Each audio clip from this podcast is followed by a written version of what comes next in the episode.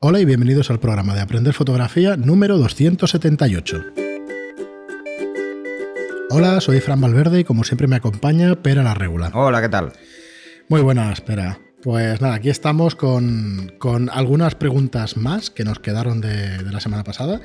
Eh, pero antes recordaros, como siempre, eh, nuestro curso presencial que tenemos el 6 y el 7 de octubre. ¿Vale? Podéis venir tanto el sábado por separado, como el domingo por separado, o los dos días juntos. El sábado costaría 99 euros, el domingo 99 euros y si venís los dos días 169. ¿Vale? Os podéis apuntar en nuestra página web aprenderfotografía.online barra moda. Eh, allí veréis todas las condiciones, todo el temario, todo lo que entra. Con respecto a los modelos, estamos cerrando esta semana el tema de, de las modelos. En principio, si llenamos todas las plazas, que son 12, vendrán dos modelos y si nos quedamos por 6, 8 personas, pues entonces vendrá una. Pero en principio tenemos previsión de llenarlo, o sea que vendrán dos modelos. Eh, y en principio los dos días también, Pera, ¿no? Sí. Vale, entonces, eh, bueno, que lo sepáis porque hemos recibido alguna pregunta en este sentido. Y bueno, eh, sabed también que, que, vamos a hacer dos talleres presenciales al año. Uno de ellos es ahora en octubre y otro será pues por mayo, más o menos, entre mayo y junio. Así que bueno, aprovechad. Como coincida también Semana Santa. Efectivamente, las fechas y todo eso. Así que aprovechad y si queréis vernos aquí en persona en Estudio Lightroom este año, espera. Este año caerá en abril, ¿no? Cae en abril, creo. Esta mañana hemos estado con el hotel viendo fechas, pero no me acuerdo. Pero sí, diría que sí. Eh, o sea que bueno, mm, ya sabéis. Bueno, pues eh, hacemos un, un, repaso de lo que será. Sí, sí, sí, que. Por si os interesa. Eh, durante el sábado lo que vamos a ver es, haremos un repaso de conceptos de iluminación. Si alguien no tiene experiencia en iluminación en estudio, el sábado sí o sí. que el domingo no venga porque no se va a enterar, entonces eh, que venga el sábado. Vamos a ver cuáles son las, las posturas clásicas, poses clásicas y, y cómo trabajarlas. Haremos la práctica, la primera parte de la práctica, que es moda catálogo Veremos cómo iluminar moda catálogo y diferentes variaciones que hay sobre la moda catálogo. Eh, luego nos iremos a comer, seguiremos con moda catálogo y luego haremos postproceso desde Lightroom y Photoshop con las fotografías de moda catálogo para que veáis cuál es el postproceso que hay que hacer o que hay que asegurar. Eh, los ejercicios además los haremos conectados a, Lightroom, o sea, dispararemos con, con, la cámara conectada directamente a Lightroom para que vayamos viendo la foto. Eso es vital en moda catálogo, cámara en trípode, una serie de consejos que veréis que, son inapelables y veremos los diferentes esquemas de iluminación para buscar fondo blanco o buscar un fondo fijo y que siempre sea el mismo. Y el domingo nos meteremos más con lo que es el retrato y la expresión en moda, o sea, ampliaremos, iremos más allá de la pose clásica, luego veremos eh, lo que podríamos llamar moda y cosmética, fotografía de belleza, típica de, de moda en cuanto a belleza. Y luego empezaremos a hacer eh, ejercicios, y haremos ejercicios evidentemente, y luego haremos ejercicios de moda editorial. Cómo hacer una sesión editorial en estudio. Eh, nos iremos a comer y luego seguiremos con la segunda parte de moda editorial. Y por último veremos el postproceso de la fotografía para moda editorial. O sea, qué le vamos a hacer, qué tenemos que hacerle, qué cosas hay que tener en cuenta para cerrar bien ese tipo de fotografías, tanto si van a ser para editorial o van a ser para catálogo, los dos días, que lo veáis, porque hay muchos más detalles de los que parece que hay que tener en cuenta y que no siempre vamos a poder gestionar durante la sesión. Así que, eh, ¿qué cosas debemos retocar? Eh? Os pongo un ejemplo muy tonto, muy tonto de postproceso en moda editorial. Eh, por ejemplo, imaginaros que a la modelo le van ligeramente grandes los zapatos y hay un, está un poco mm. hundido el zapato por la parte superior, pues eso hay que levantarlo. Y en moda editorial es vital. No hacerlo es. se ve demasiado. Porque pensar que hay que pensar que esas fotografías van a página completa en una revista. Entonces, cualquier detalle se va a ver mucho. O arrugas excesivas, como quitarlas, dependiendo de las texturas de la ropa, y cómo jugar con todo esto en el postproceso. Evidentemente intentaremos minimizar todo eso durante las fotos, pero siempre se nos pueden pasar detalles. ¿eh? En, el, en, el, curso os daréis cuenta. ¿eh? Y bueno, ese es el taller. Es un taller muy completo eh, donde lo que intentaré explicaros es sobre todo todas las cosas que me han ido pasando con los años y que al final vas buscando soluciones. Y bueno, pues una forma de condensarlo mucho. Y sobre todo cómo iluminar. El, el moda catálogo me parece muy sencillo mucha gente se complica mucho la vida y veréis qué soluciones hay para, para gestionar eso. Y veremos, intentaremos ver un par de tipos de moda catálogo. ¿eh? O sea, está la moda catálogo más orientada a cuerpo entero y luego a partes de cuerpo, pues por ejemplo, cuando se usa eh, hacer moda catálogo, por ejemplo, para bikini, normalmente se ignora la cara, pues cuáles son los cortes más habituales, para que no despiste la mirada y se centre toda la mirada, pues estos detalles los veremos.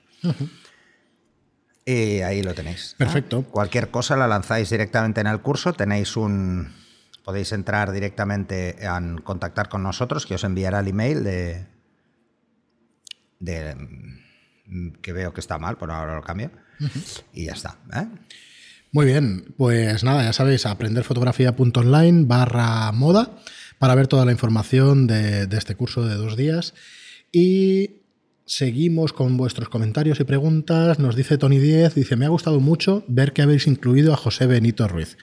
He tenido la suerte de conocerlo y de poder ir de viaje a uno de sus cursos. Un saludo. Pues sí, Benito es uno de los grandes, ya sabéis, José Benito.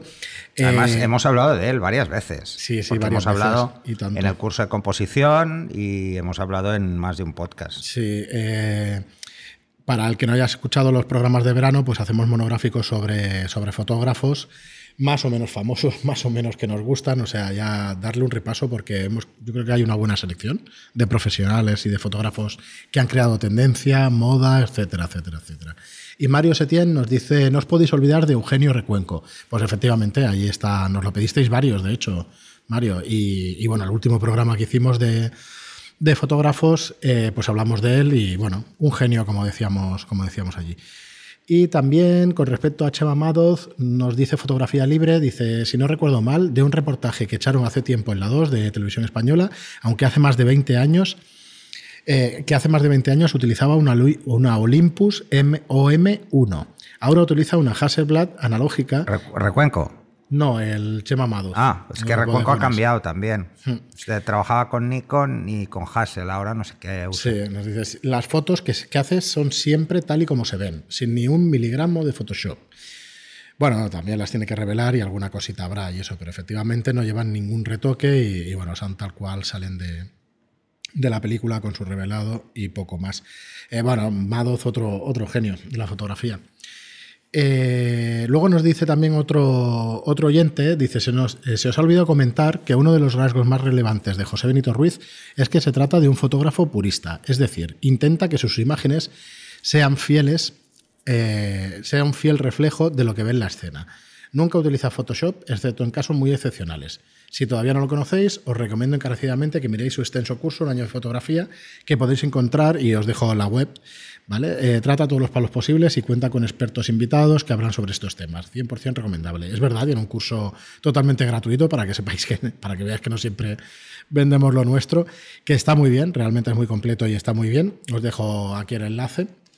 Eh, el tema de que sea un fiel reflejo, sí, lo intenta y eso, pero seguramente eh, utiliza técnicas y utiliza cosas que, que, bueno, por lo menos en las imágenes que vemos nosotros y eso. Con todo esto de, del no, no, no quiero decir que no sea así, ¿eh? pero con todo esto del, del postproceso, mm.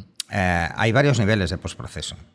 Yo creo que lo hemos hablado muchas veces, pero bueno, eh, hay que definir primero qué es retocar. Retocar es alterar la fotografía puntualmente, o sea, ir a algo concreto de la fotografía y cambiarlo. Es que son ganas al final de categorizar cosas que... Pero es que antes de llegar a eso está todo lo que es el trabajo de curvas, y el trabajo de curvas no se considera retoque.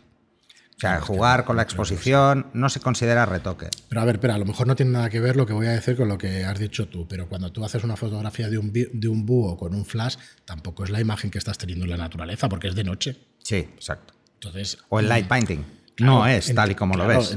Me explico, ¿no? O sea, puede sonar un poquito forzado, ¿no? Pero no, es. Pero cuando hablamos de retoque, hmm. al menos genéricamente, y si alguien no, lo ve así de claro, pues por favor que lo diga, es cuando vamos a tocar cosas en la foto. Por ejemplo, eh, no necesariamente el retoque es un retoque morfológico de una persona. Es que le voy a hacer los ojos más grandes. No. Hmm. El retoque es incluso quitar un grano. Eso es retocar. ¿Vale? El suavizar la piel, evidentemente, pero quitar una arruga del vestido es retocar.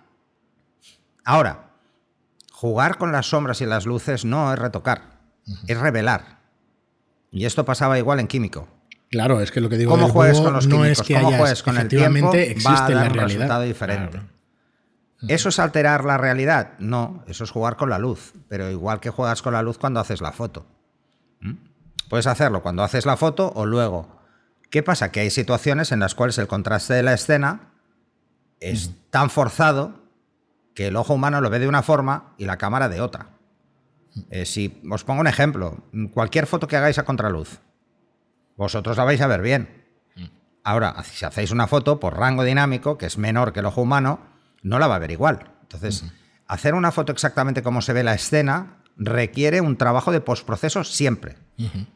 Precisamente porque el rango dinámico de la escena, si es mayor que el del sensor, hay que hacerle algo a esa foto, si no, nunca va a verse como realmente se ve la escena. Y en los paisajes, además, eso es muchísimo más frecuente. Y José Benito, pues lo que domina mucho es ese tema del postproceso, la parte del postproceso que es jugar con la luz. Sí, efectivamente. Yo creo Por que es eso un, el- un tema de uso de términos y de intentar los- categorizar cosas o ponerle que no sé, que no sé si tiene mucho sentido tampoco. Pero bueno, entendemos lo que quieres decir perfectamente. Efectivamente, el búho cuando sale, aunque sea de noche, las alas las tiene como está saliendo en la foto, la pose igual, o sea, esto, esto es así. Además, yo, los que me conocen saben que a mí retocar me gusta poco. Pero el mercado obliga, ¿eh? Tienes que hacerlo. Al final es el mercado el que manda. Sí, O sea, esto, esto es así. Ahora, eh, eh, por ejemplo, yo cuando hago proyecto personal no retoco. Entonces las modelos es cuando se quejan. Coño, es que me has dejado hasta los poros, hasta los granitos. Y digo, ya, es que, es que los tienes. Igual te quito uno, pero sí, no me voy a tocar todos los que hay, ¿no? Porque si no, ya sería otro, otro tipo de foto, ¿no?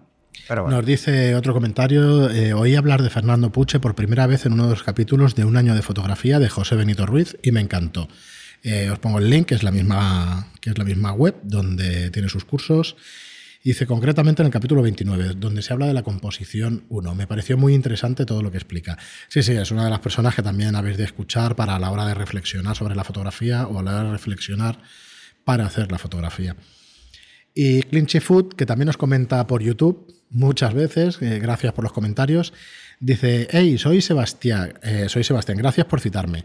Y estoy encantado de conocerte en persona. Y ya de paso, gracias por ajustarme la cámara. No sé si es que te la has encontrado por ahí, Pera, o algo. Sí, estuve en. Gerona, Vale, vale. Y entonces- Dice, estaba de vacaciones y voy rezagado.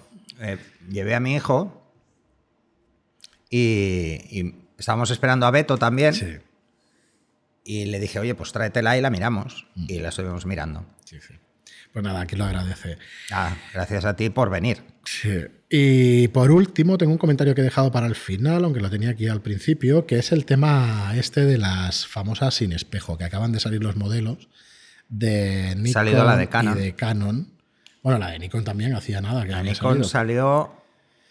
Entonces lo leo y si te parece antes, comentamos. antes salió antes. La de Nikon salió antes y la de o durante, me parece que en agosto salió. Bueno, ahora no lo recuerdo. Dice Nicolás, buenos días, Pera y Fran. Mi nombre es Nicolás y aunque hace varios meses que no os planteo ninguna pregunta, sigo escuchando todos vuestros podcasts. Pues nada, lo primero, muchas gracias. Dice, bueno, en esta ocasión os planteo más que una pregunta, una reflexión en cuanto al futuro de las cámaras reflex. Me explico. Hace un par de días han salido las nuevas cámaras de Nikon sin espejo, las Z- Z7 y Z6. Estas cámaras, como ya sabemos por Sony, cuentan con una serie de ventajas sobre las, reflex. Peso, enfoque, velocidad, etc. Ni que decir tiene que es el futuro de las cámaras. O eso, o eso es lo que pienso yo. Es más, creo que en 10 años las reflex habrán muerto. Por eso me gustaría conocer vuestra opinión sobre el futuro del mercado y si esto será así. Si por el contrario las cámaras reflex y objetivos para reflex bajarán de precio y quedarán para un mercado amateur aficionado. Si merece la pena esperar antes de comprar lentes para reflex, ya que estas no son compatibles directamente con las nuevas cámaras a menos que uses un adaptador y de momento se desconoce si tendrán el mismo rendimiento. Y si este mercado de las mirrorless será un mercado para todos o o si se destinará al mercado profesional. Muchas gracias por vuestros podcasts. Yo eh, llevo ya casi dos años escuchándolo, casi desde el comienzo, y no he encontrado nada mejor. Un saludo y seguir así. Por lo primero, muchísimas gracias, Muchas gracias por, por los el comentario. y por el comentario. Eh, Bueno, a ver, mm, yo tengo una tú. opinión. Tengo una opinión marcada, pero claro, es la mía, ¿eh? A ver, lo primero es No, que no. tampoco las hemos probado, las sin espejo. Bueno, no pero sé. bueno, hemos probado alguna cosa. Sí, yo he probado pero alguna cosa, pero no. A ver, Eh, no, pretendo generar dogma de fe, ¿eh? no. no, Dios me libre, ¿no? Hablando de dogmas. Sí, sí, ni mucho menos. Y os lo dice un ateo. Pero no pretendo crear, ni siquiera me considero en ese sentido un influencer, porque no lo voy a ser nunca, ¿no? Pero yo os diré una cosa, yo llevo oyendo que el químico está muerto hace 20 años. O sea, que iba a morir, que iba a morir, hasta que salió digital y dice, ya muerto. Y llevamos, mm, pues si no cuento mal, 15 años de mercado profesional eh, digital. Pero el químico sigue estando ahí. Y sigue trabajando mucha gente en químico. Más de lo que os creéis. Eso es muy curioso. Es más gente de lo que os creéis, sobre todo en formato medio. Mucha más gente, ¿eh? En gran formato ya ni te cuento, porque las cámaras digitales de gran formato, hasta que llegue, hasta que llegue el digital, le queda un poco lejos. Y no estoy hablando de las formato medio y gran formato eh, que podéis encontrar en digital, porque ya de entrada las de formato medio en digital no son tan grandes, el formato, como las que teníamos en formato medio en químico de 8x10 y todo eso no está. Esto no está, en, digital. No está porque saldría no caro. Lo siguiente, ya es caro un formato medio digital con un respaldo de 6x4, de 6x4, imagínate. Por decir una tontería, igual hablamos del, sensor que tiene el telescopio Hubble o alguna barbaridad por eso. Son, son enormes. o sea, una de gran formato es algo, bueno, hoy en día eh, complicado. Complicado por varios motivos, no solo porque el sensor sería enorme, sino por el consumo que tendría ese sensor, cuánto se iba a calentar, etcétera, etcétera. Una serie de cosas, que es uno de los problemas que han tenido las de formato medio, hasta que les ha dado por cambiar de CCD a CMOS.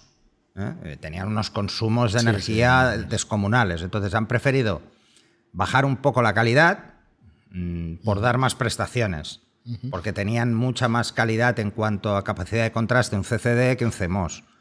Pero bueno, ahí está, se ha hecho y se ha hecho de esa manera. ¿Qué pasa entonces con las mirrorless? Las mirrorless lo que le queda como asignatura pendiente es empezar a hacer baterías que aguanten tanto.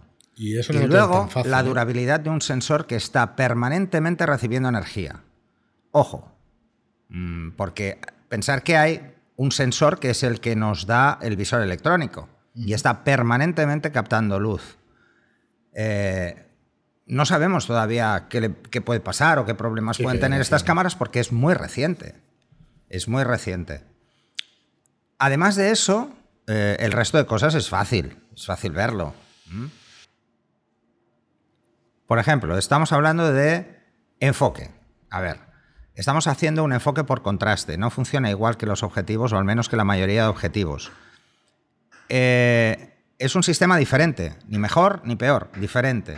Y esto de ponerle 100.000 puntos de enfoque a una, a una cámara, lo único que hace, creo yo, es simplificarle la vida al aficionado, no al profesional. El profesional sabe y tiene muy claro y debe tener muy claro dónde enfoca y por qué. Si que la cámara me enfoque 10.000 eh, sitios, a mí no me soluciona el problema. Yo lo que quiero es que me enfoque, uno, el que yo digo y muy bien y rápido. Entonces, ese tipo de detalles bueno, hay que ponerlo sobre la mesa, hay que ver realmente em, hasta qué punto eso nos va a ayudar o nos va a perjudicar tanto automatismo. A ver, entonces estás más o menos diciendo que el que trabajaba en formato medio, cuando salieron las reflex más potentes, digamos, se hubiera cambiado a reflex potente y, ha seguido trabajando en formato medio. Y no lo hizo. Es lo que... No hizo ese cambio y nadie lo va a hacer. Cuando Nikon sacó la primera cámara de 35 milímetros que tenía un sensor de más de 30 megapíxeles, Nadie dejó la Hassel para pasarse a esa. Esto es lo que. ¿Por qué? Porque el sensor sigue siendo pequeño. Eh, claro, en el caso de la sin espejo, eh, es verdad que estamos hablando ya de sensores, full frame. Full frame. Con lo cual tampoco ni somos adivinos ni sabemos lo que va a pasar. Y es que lo hablábamos el sensor en teoría va a tener la misma calidad. Sí, lo hablábamos fuera de metro. Lo que, lo que nosotros creemos, o por lo menos yo creo, que, que va a ser justo al revés. Va a ser cámaras utilizadas más por aficionados que por profesionales. Eso no quiere decir que no se vayan a utilizar por profesionales, porque yo conozco bastantes fotógrafos también profesionales que trabajan todavía con cámaras que tienen recorte, factor de recorte. Sí, no por eso dejan de ser malos profesionales. No, exacto. es que el tema de usar un full frame o usar un factor de recorte no distingue a un profesional de un aficionado, eso para empezar. Mm. Ni el utilizar la cámara último modelo profesional a tener una de gama media, eso tampoco. No, y nosotros creemos que, que vemos profesionales. Porque depende del tipo de profesional. O sea, si tú eres un profesional de la fotografía de estudio, te va a dar casi igual utilizar una, pongo un ejemplo, una 77D de Canon, que es una gama media, que utilizar una 1D. Es que te va a dar lo mismo, porque lo que realmente donde vas a invertir es en lentes. Y te da igual que tenga factor de recorte. Porque Sí. si tú trabajas en estudio, la verdad es que el factor de recorte pues, te da un poco igual, ¿no? Eh, la gente que hace, por ejemplo, fotografía profesional de fauna o deportes, es que un full frame no lo quiere ni en pintura, porque tiene que invertir muchísimo más en ópticas más largas y pensar que pasar de, de un 300 a un 400 es, puede ser casi el doble de dinero Con en una el tiempo focal. y los años tendrán ese tipo de ópticas, pero vamos, los que empiezan seguro. Pero es igual, estamos hablando de ópticas ¿eh? que no, no cambian mucho, solo evolucionan de tiran 20 versión, años, eh, pero claro. desde el 300, primera versión a la segunda pasaron 20 Por años. eso, por eso, que son, son ópticas de 15, 20 años. ¿eh? Claro, o sea, y pensar que, que el 300 2.8 eh, valía 6.500 euros y el nuevo vale 6.500 euros. Sí, ¿Y sí. cuánto ha bajado el antiguo si lo encuentras por ahí? 1.000 euros. Mil euros, sí, está a O sea, 5.000 euros. ¿por qué? Porque son objetivos, mm, pues ahí. Valen. Entonces, ¿dónde está realmente la diferencia entre las mirrorless y las eh, cámaras reflex tradicionales, por decirlo de alguna forma? Las que tienen espejo, porque reflex son las dos. Lo que yo veo por el visor es lo que ve el objetivo. Son reflex igual. Lo que pasa es que en una es una pantalla lo que veo y en la otra es ópticamente lo que veo. Hablaríamos de sin espejo con espejo o de electrónicas o ópticas Sí. mm, para tenerlo más o menos así, ¿no? Eh, aparte de estos detalles, donde está el problema es en los objetivos. Porque realmente es ahí. En, donde vamos a marcar la diferencia es en objetivos. Si resulta que tenemos anillos para hacer compatibles objetivos tradicionales con esas cámaras, perfecto. Canon lo da de entrada, además. O sea, eh, te, lo- te regala ya el, el adaptador, va con el precio de- del cuerpo. Sí. ¿Por qué? Porque donde tiene el mayor peso Canon hoy por hoy a nivel profesional es en lentes. Yo lo veo de la siguiente forma, ¿eh? Yo lo veo para profesionales como un segundo cuerpo, Yo también. no como un cuerpo principal hoy por hoy. Hoy por hoy, ¿eh? Eh, con con los- la información que tenemos y los resultados que tenemos de estas cámaras. Bien dicho eso, no las hemos probado y las vamos a probar. Eso os lo decimos. Yo las he probado probar las seguro. primeras. Sí, Ahora ha también, mejorado las- mucho. Las Olympus, las primeras que salieron, Claro, ha las probé mejorado también, ¿eh? mucho. día. Claro, yo no he probado las mirrorless porque esperaba la de Canon, sinceramente. Quería probar la de Canon. Porque lo que no voy a hacer es eh, hacer Bueno, batería las- de objetivos cuando ya tengo muchos. Las probaremos. con esos. No lo vamos a avanzar el anuncio ni nada, pero sabemos Sí, que las sí, vamos a lo probar. vamos a probar en breve, además. Y, y dentro de esto, yo creo que la diferencia fundamental es dos cosas para un profesional. Y, por ejemplo, os hablo de un profesional de prensa. Mm, Una es la resistencia a del decir, cuerpo. La dureza del cuerpo es. La dureza del cuerpo, de momento las mirrorless que yo he visto dan apariencia de dureza. La Canon tiene una apariencia muy robusta y la Nikon también. Hay que verlo con el tiempo, eso. ¿eh? Incluso la Sony tiene una apariencia buena, pero, claro, mm, su resistencia al polvo y a los Llévatela- llévatela al elementos, desierto ¿cuál a es? ver El que se compra una serie 1 de Canon, el otro día, por ejemplo, estaba por Barcelona, empezó a llover y yo no me tuve que preocupar nada de la lluvia. Eh, Es un ejemplo muy tonto, pero es que no es la primera vez que me pilla. No, hombre, pero. Y entonces, hombre, saber que no le va a pasar nada a la cámara es un punto. Eh, eso es por un lado. Luego, la resistencia a golpes. Cuanta más electrónica, mm, más delicado. ¿eh? O sea, la parte del espejo también es delicada, pero, pero bueno. Y luego, claro, nosotros sabemos cuál es la durabilidad que tiene un obturador. Pero no sabemos eh, lo que va a pasar con uno electrónico. ¿Qué durabilidad real tiene? Yo todavía no he visto datos de verdad. O sea, solo veo estimaciones. Mm, Al menos datos aproximados no los veo. Entonces, ese tipo de cosas hay que empezárselas a preguntar. Y un profesional sí que tiene que tener muy claro es cuánto le va a durar ese sensor. Bueno, es que las inversiones en cámaras de ese tipo son de Pero los porque son 3.000 muy para arriba. Pero y bueno, hay que amortizar esa cámara. Por eso digo que al final un profesional eh, no lo está mirando como un aficionado que lo compra por gusto. Sí. Esto, yo he tenido el- la visión del aficionado, eh, la compro por gusto y me la puedo comprar, aunque sea un esfuerzo, Claro. pero la compras por gusto. Pero un profesional la tiene que amortizar y es muy distinto. Es distinto, es distinto. Entonces, eh, yo estoy deseando que se vendan muchas mirrorless. Sí, yo también. Cuantas más Que se vendan, mejor. reflex, porque, porque entonces bajarán. las reflex bajarán. Sí, sí. no, Sí, pero sí, es sí, igual. es no, no bajarán. Yo es no que creo, conociendo a las grandes fabricantes no bajarán el precio por mucho que vendan otras. Lo que es pasa es final- que cuantas más mirrorless se hagan, más bajará el precio de Es que mirrorless. parece que haya muchas marcas, pero en realidad hay tres o cuatro tres. que realmente tienen- compiten con el mercado y eso no es, no es competencia. Hay tres que tengan suficiente, en su montura Sony- suficientes objetivos para, para competir, que es Sony, Nikon y Canon. Efectivamente. Y no hay más. Los otros fabricantes intentan adaptarse a, a esos formatos de objetivo. Bueno, dicho eso, a ver, no, estamos, no es que no estemos en contra, es que estamos deseando probarlas. ¿sabes? Entonces, eh, duele un poco también decir estas cosas cuando realmente a, mí me gu- a ti el primero que te gusta la tecnología, a mí también, o sea, Sí, pero lo mío es vicio estamos- ya, igual que tú. Bueno, igual que o sea, tú, a lo nuestro en la tecnología es vicio. Yo no despotrico de la tecnología, ¿eh? O sea, a mí el concepto mirrorless me parece cojonudo. Pero hay que verlo a quién le va a afectar más. Yo creo que el aficionado tiene una rotación de equipos más alta que el profesional. El profesional intentamos tener el equipo cuanto más tiempo mejor. O sea, la durabilidad del equipo es fundamental. Os voy a poner un ejemplo. Eh, mi cámara tiene 10 años, ¿vale?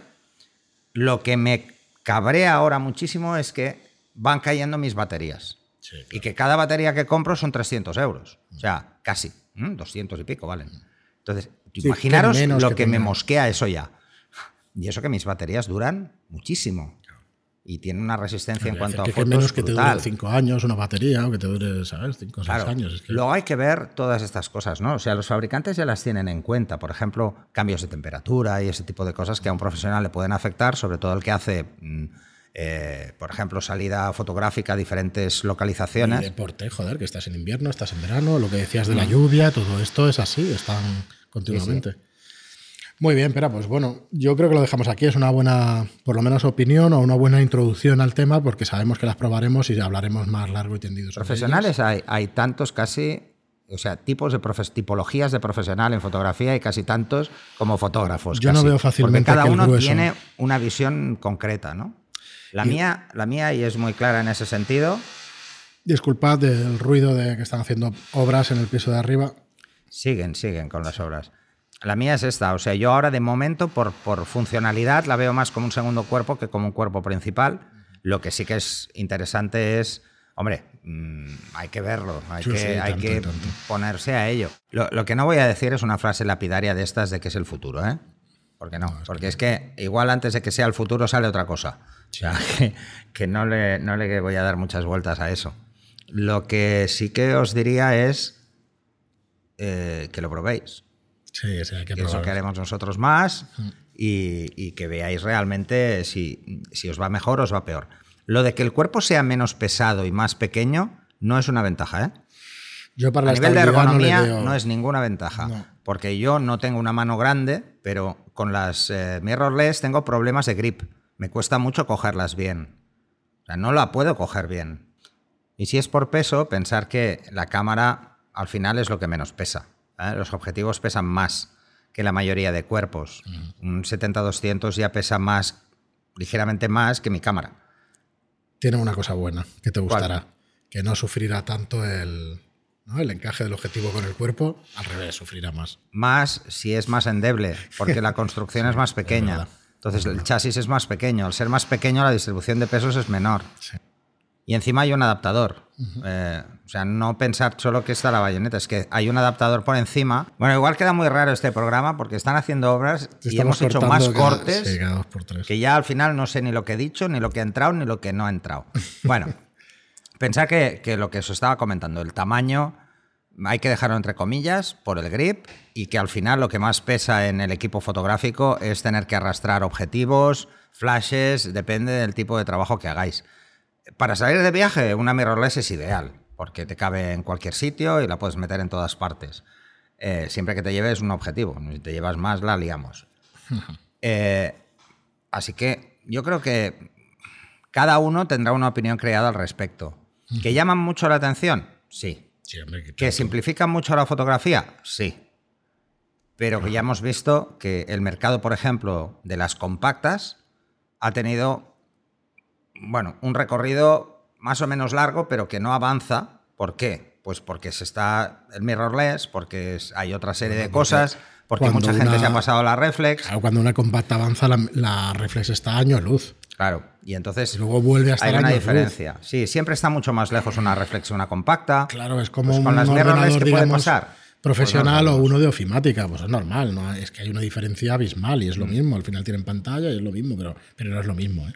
No, no lo es. un ordenador profesional. Yo creo que el tiempo nos dirá realmente hacia dónde va. Sí.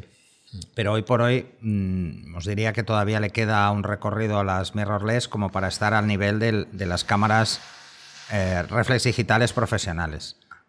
Igual que siguen estando todavía a una cierta distancia los negativos de formato medio con las cámaras de formato medio en cuanto a, calidad en algunos aspectos, ¿no? ¿Que cada vez todo está más cerca? Sí. El objetivo de las cámaras digitales era acercarse a lo que teníamos en negativo y el objetivo de las mirrorless es acercarse a lo que teníamos eh, en reflex digital. Pero bueno, mm, esto es paso a paso. Bueno, con, un poco de suerte lo veremos, así que aquí estaremos también para explicarlo y lo dejamos por hoy. Muchísimas gracias, como os digo, siempre por estar ahí, por vuestra reseña de 5 estrellas en iTunes, por vuestros me gusta y comentarios en iBox, que sabéis que es lo que más nos ayuda pues, a diferenciarnos del resto de podcasts. Gracias por escucharnos y hasta el siguiente programa. Hasta el siguiente.